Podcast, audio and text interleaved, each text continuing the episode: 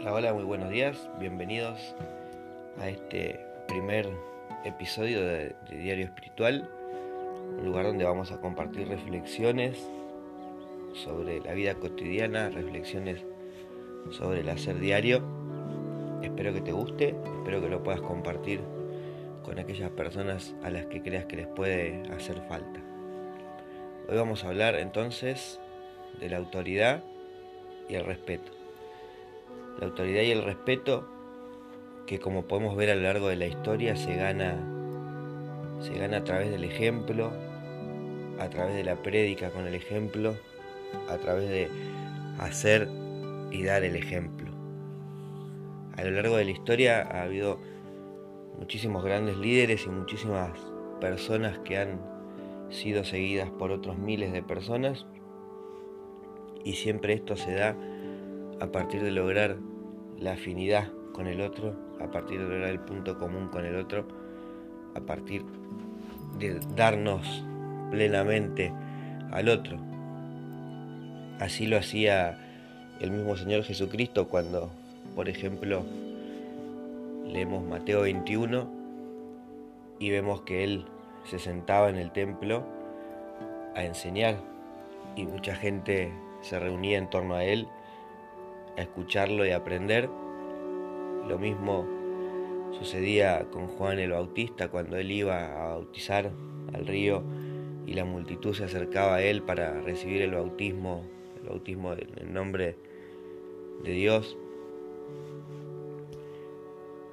Hicieran grandes personas y, y grandes seres de luz, dignos de ser seguidos, dignos de ser escuchados,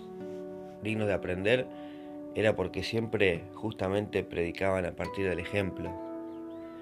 Y la multitud los seguía, los escuchaba, los quería, les prestaba atención porque eran ejemplo, eran ejemplo de vida, eran ejemplo de obra. Entonces cuando nosotros nos preguntamos a diario qué tenemos que hacer para que nos escuchen un poquito más, qué tenemos que hacer para que nuestros hijos nos hagan caso, qué tenemos que hacer para que nuestros empleados nos sigan, nos vean como un líder, qué tenemos que hacer en esas situaciones en las que necesitamos ser escuchados un poquito más, un poquito mejor y necesitamos tener ese rol de líder para poder desempeñar una vida más alegre, una vida más fructífera, una vida con mejores resultados. Tenemos que pensar que siempre lo primero que tenemos que hacer es ser ejemplo,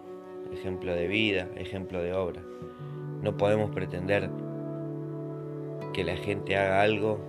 que nuestra familia haga algo, que nuestros amigos hagan algo, de lo cual ni siquiera nosotros somos capaces de replicar. Muchas veces vemos gente que hace grandes discursos, da, charlas, va a eventos, habla de formas de vivir, habla de formas de tratar a los compañeros, habla de forma de ser con la gente. Y una vez que se baja del escenario se transforma y se convierte en una persona totalmente diferente, agresiva, violenta, irrespetuosa. Entonces, bueno, sin lugar a duda, no tenemos que ser esas personas. El liderazgo y la autoridad cuando llegan del ejemplo son irrefutables porque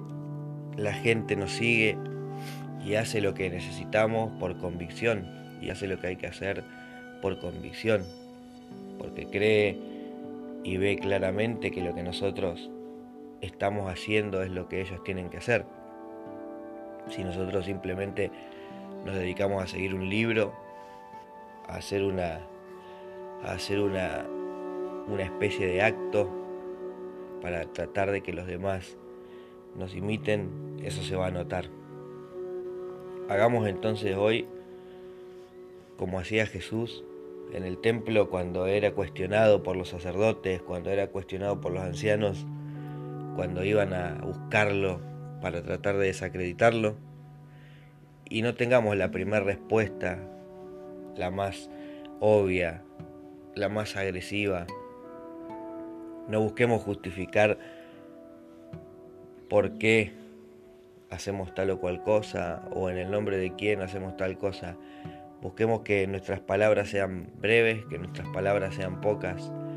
Busquemos que sean nuestros actos los que nos definan y que cada quien que nos escuche tenga que ponerse a pensar un poquito en ese cuestionamiento que nos está haciendo, para que sean ellos mismos los que puedan responderlo y no tengamos que ser nosotros los que tengamos que justificar por qué hacemos tal o cual cosa. Que el Señor y el Espíritu Santo hoy te iluminen para que puedas tener un día maravilloso, un día en el que puedas escuchar al otro, en el que estés atento a recibir aún a aquel que te viene a cuestionar, que te viene a reclamar, y que con sabios silencios y sabias palabras sepas superar todas las instancias que dependen de vos en la vida para que seas un poquito más feliz, el Señor te ilumine, te dé su gracia y te bendiga. Que tengas un maravilloso día y si querés ampliar un poquito más este tema, toma la palabra del Señor, Mateo 21, te invito a que la leas,